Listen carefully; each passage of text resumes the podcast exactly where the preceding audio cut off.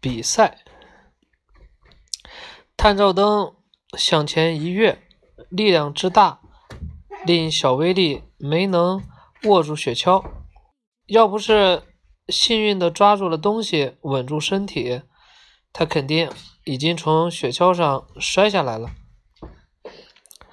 似乎也就似乎也就几秒钟的时间，小威力和探照灯已经跑过中央大道。转上北大桥，疾驰而去。他们远远领先于其他选手，他们正在赢得比赛，正在赢得比赛。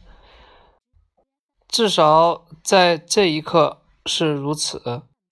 石斛最后一个出发，他穿过中央大道时，速度非常缓慢。所有人都认为他一定是出了什么问题，然后是唰，小威力的雪橇划过于城市边缘的校舍，随后是那座被废弃的旧谷仓，唰唰唰，其他选手穷追不舍，快，探照灯，快！小威力大喊，凛冽的寒风。扑面而来，他连那只没有受伤的眼睛也几乎睁不开了。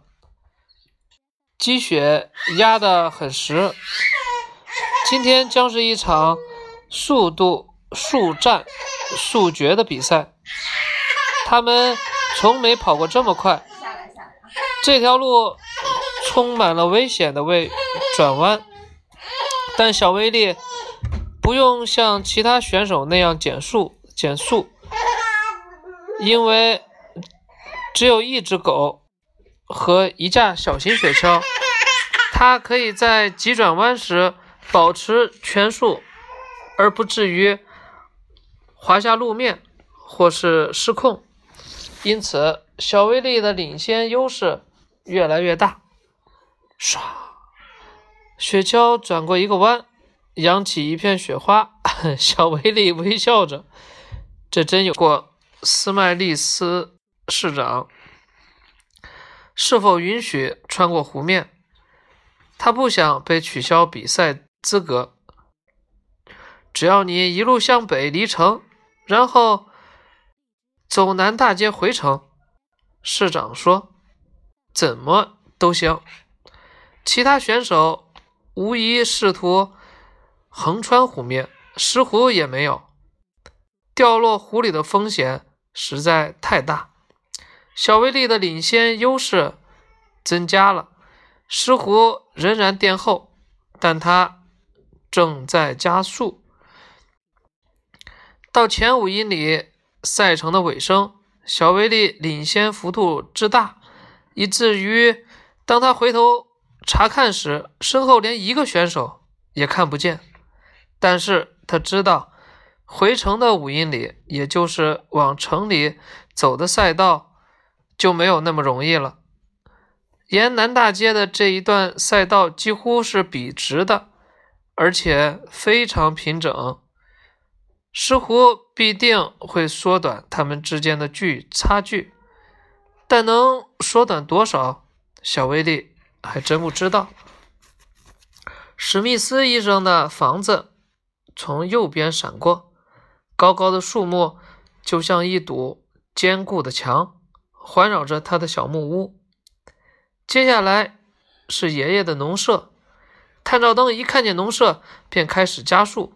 不，小威力叫道：“还不到时候。”就在他们接近农舍的时候，小威力仿佛看见爷爷卧室的窗户内有个人，只用一只眼睛。实在难看清楚，那个人是个男人，满脸的胡子，不可能是，但那真的是他，那是爷爷。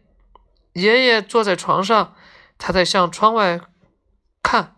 小威力兴奋的昏了头，他想要停下雪橇，但爷爷示意不要，挥手让他继续前进。当然，小威力对自己说：“我必须赛完，我还没有赢。”快，探照灯！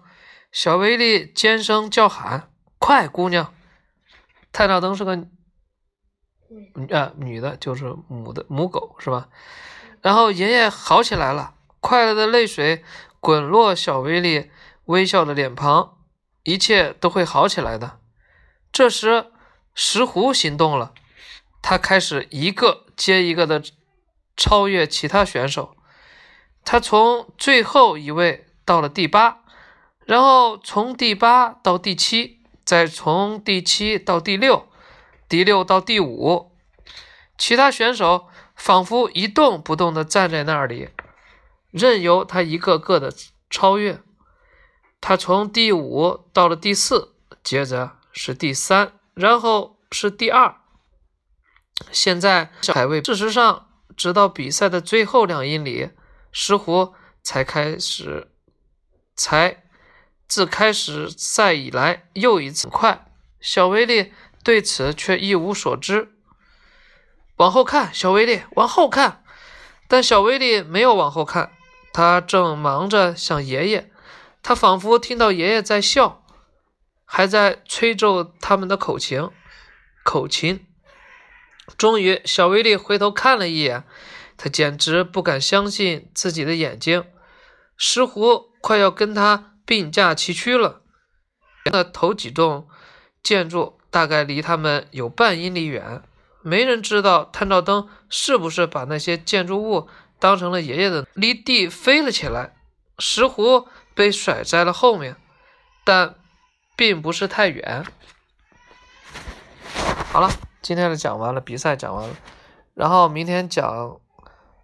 终点线，好吧，终点线，到这边来睡，到那边睡着凉容易，天气凉。那边我先躺一会儿。对，在这儿躺一会儿吧，一会儿可以自己。这边睡。好的，那明天讲终点线，好吧，明天应该是最后一一集了。不可能的。嗯，第十嘛，终点线它，看还没有几页了，也可能是不是的，像你说的，也可能。